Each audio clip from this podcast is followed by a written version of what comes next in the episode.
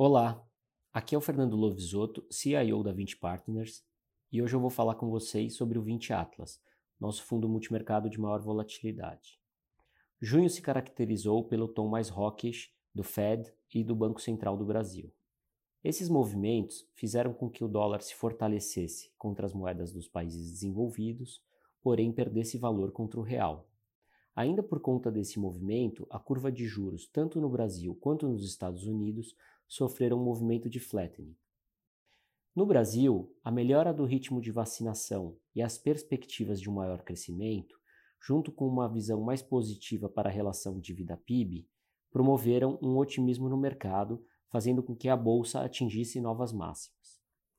Esse movimento, no entanto, foi atenuado quando houve a divulgação da reforma tributária, que trouxe muitas dúvidas para as empresas e para o mercado em geral. Porém, a bolsa americana continuou seu movimento de alta, fazendo novos highs.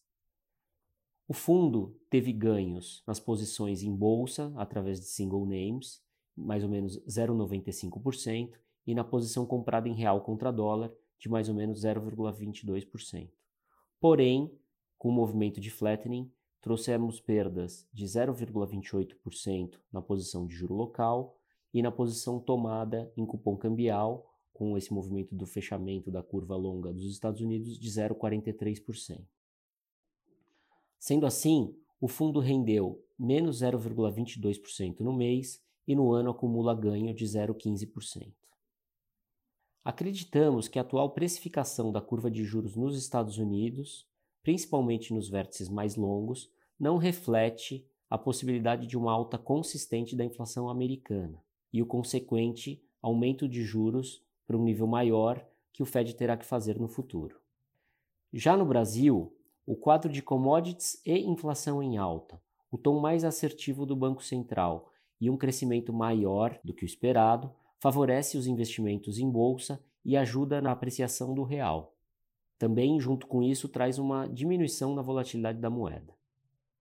Como ponto de alerta, ficam os impactos políticos e fiscais da CPI da Covid. Sendo assim, entramos no mês com posições compradas em bolsa, tanto no Brasil quanto nos Estados Unidos, vendidos em euro contra o dólar e comprados em real contra o dólar. Também estamos levemente aplicados em posições de juros reais e nominais no Brasil e continuamos com essas posições tomadas tanto na taxa de juro americana quanto no cupom cambial brasileiro, acreditando que em algum momento o Fed terá que agir contra essa maior inflação. Sendo assim, me despeço. Até nosso próximo podcast. Um abraço.